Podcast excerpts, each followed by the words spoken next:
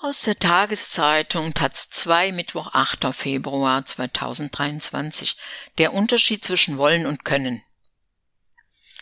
Hormone gegen Wechseljahrsbeschwerden sind medizinisch umstritten, aber beliebt. Ihre Einnahme, die zu Leistungssteigerung führen kann, ist ein Akt weiblicher Selbstermächtigung, findet unsere Autorin. Doch sie kritisiert auch die dahinterstehende neoliberale Ideologie. Ein Artikel von Silke Burmeister.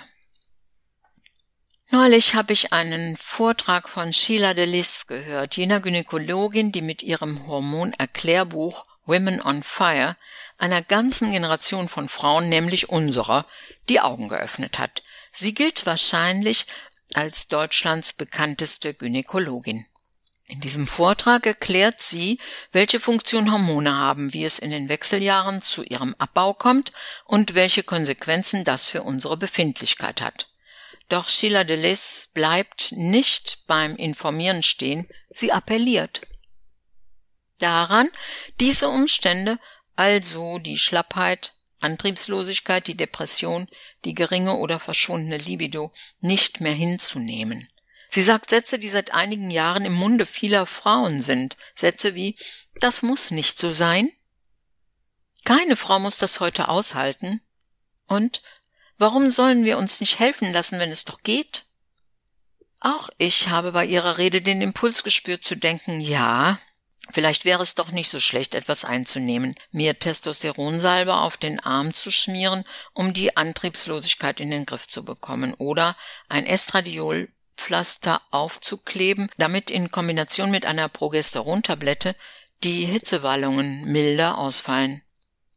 Nach Jahren, in denen es über Wochen keine Nacht ohne drei bis vierstündiges Wachsein gab, ein Energieniveau kurz vor dem Nullpunkt und Gedächtnis- und Konzentrationsschwierigkeiten, bei denen mir mitunter nicht mal mehr der Name meines Vis-à-vis-Nachbarn einfiel oder mir das Wort nicht in den Kopf kam, wie dieses Ding heißt, das man nimmt, wenn man nicht mit der U-Bahn fährt, sondern dieses lange Ding nimmt, mit den Rädern, geht es mir mittlerweile wieder recht gut. Der Kopf funktioniert wieder, die Schlafstörungen kommen nur noch selten vor, Energie ist wieder da und auch die restlichen Beschwerden wie Herzrasen haben sich weitestgehend verflüchtigt.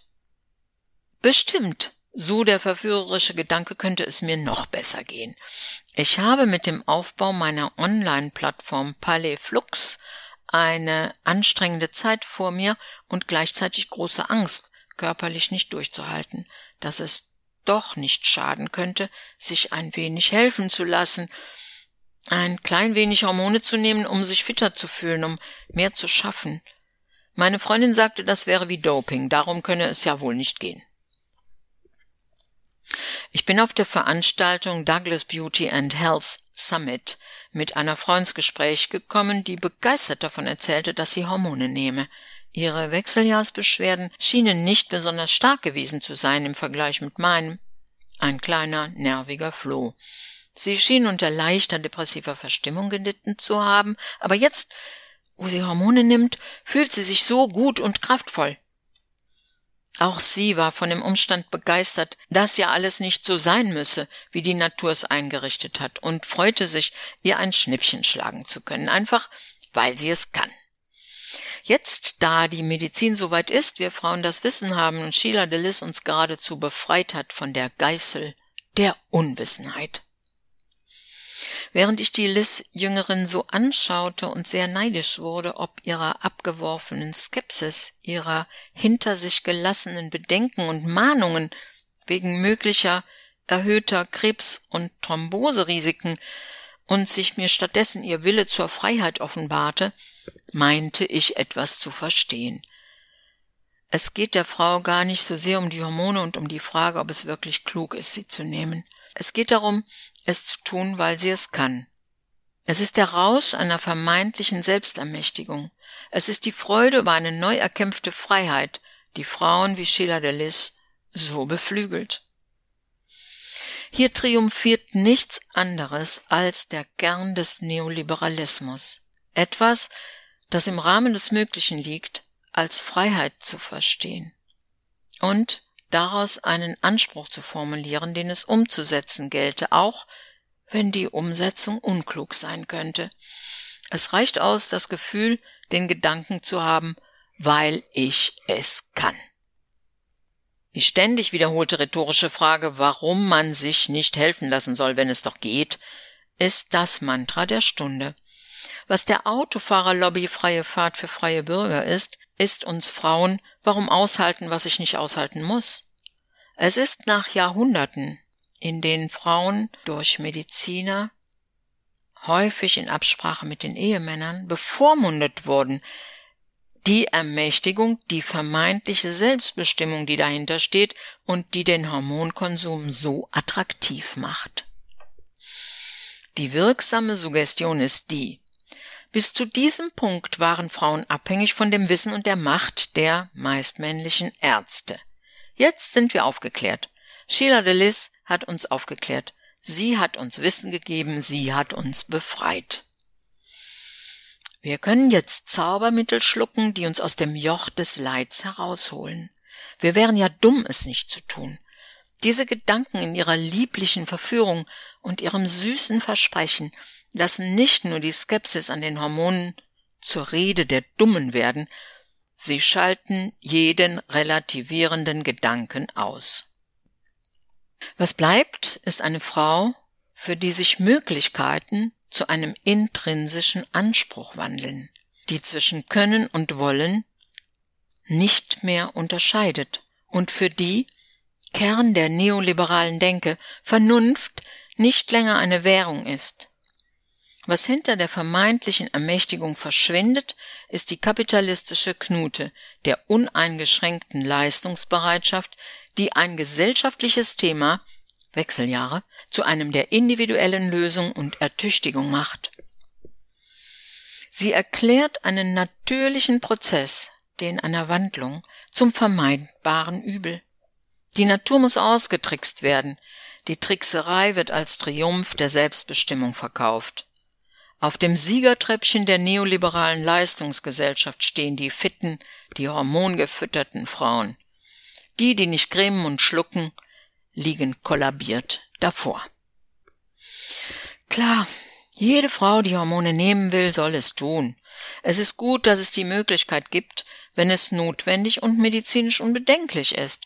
Aber wir sollten uns vielleicht mehr mit der Frage beschäftigen, nehme ich sie, weil ich sie brauche oder weil ich die Möglichkeit habe?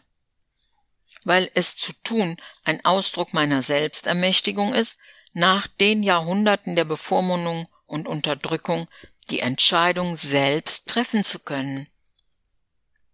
Unsere Entwicklung in den Wechseljahren, unser körperliches und geistiges Älterwerden hat ihren Sinn.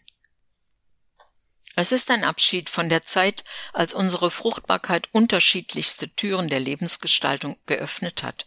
Gleichzeitig ermöglicht er uns, andere Positionen in der Gesellschaft einzunehmen, fern der Kümmernden, der Versorgenden, in manchen Kulturen steigen wir in die Sphäre der Weisen auf, bekleiden angesehene Ämter. Gleichzeitig sind die Wechseljahre die Vorbereitung auf das, was kommt. Das letzte Lebensdrittel.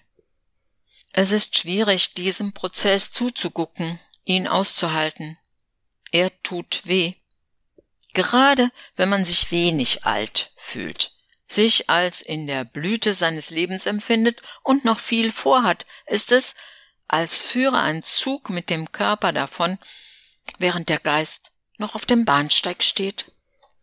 Unsere Generation von Frauen, die jetzt in ihren Fünfzigern ist, ist eine neue, eine, die sich befreit, die die Zuschreibungen und Bilder von älteren Frauen hinter sich lässt und neu definiert.